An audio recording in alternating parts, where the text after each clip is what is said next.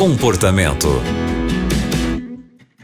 O comportamento está começando aqui na Rádio Novo Tempo. Você é sempre bem-vindo ao nosso programa. Eu sou a Aline Carvalho e hoje quem vai nos ajudar com essa situação entre amigos é a Rosana Fonseca. E a Rosana é conselheira. Rosana, a história é a seguinte: me mudei de cidade e aluguei o meu apartamento para um amigo, mas ele não está pagando o aluguel. Estou com dificuldade em abordar o assunto e cobrar. Como posso fazer isso? E aí, Rosana, o que você diria para esse nosso ouvinte? Querida ouvinte, que estamos vivendo momentos de pandemia e as pessoas estão passando por muita dificuldade. Então, a minha dica para você, quando você nos pergunta aqui no programa Comportamento o que faço, nós vamos te dar uma sugestão. E eu vou dizer a você: ligue para o seu amigo urgente e abra o seu coração. Toda comunicação bem feita, querida amiga, nos trará lindos resultados. E quem disse que você precisa escrever um bilhete de cobrança? Você mesma disse que ele é o seu amigo.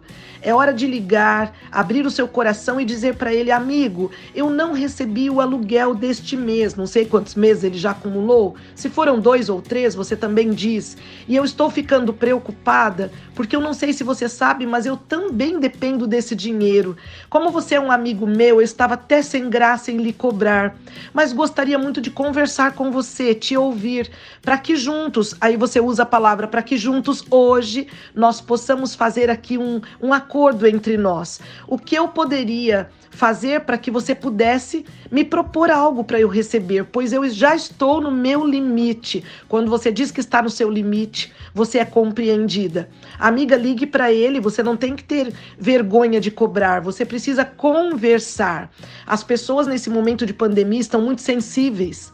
Há coisas que estão ali óbvias na nossa frente, mas nós estamos com medo para não magoar o outro. Fique tranquila. Cobrar o aluguel não irá magoá-lo, irá dar a ele a oportunidade de se abrir com você para dizer, primeiro, o que está acontecendo e, segundo, juntos encontrarem uma solução. Tenho visto hoje inquilinos e proprietários se entenderem em acordos onde está sendo favorecido ambas as partes. Procure o seu amigo. Se você deixar o tempo passar, esse aluguel vai acumular e você vai acabar com raiva do seu amigo e ligando muito nervosa para cobrar. Faça isso com calma.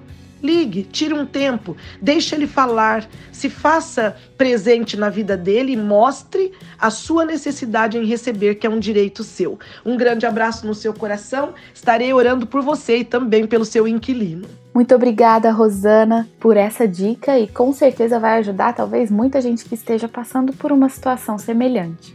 E você também que está acompanhando o comportamento pode contar pra gente a sua história, talvez algum problema bem difícil de resolver aí, que você não encontra solução? Então escreve pra gente, envie um e-mail para comportamento@novotempo.com. O programa de hoje fica por aqui e a gente se encontra no próximo. Você também encontra o comportamento em youtube.com/novotempo rádio.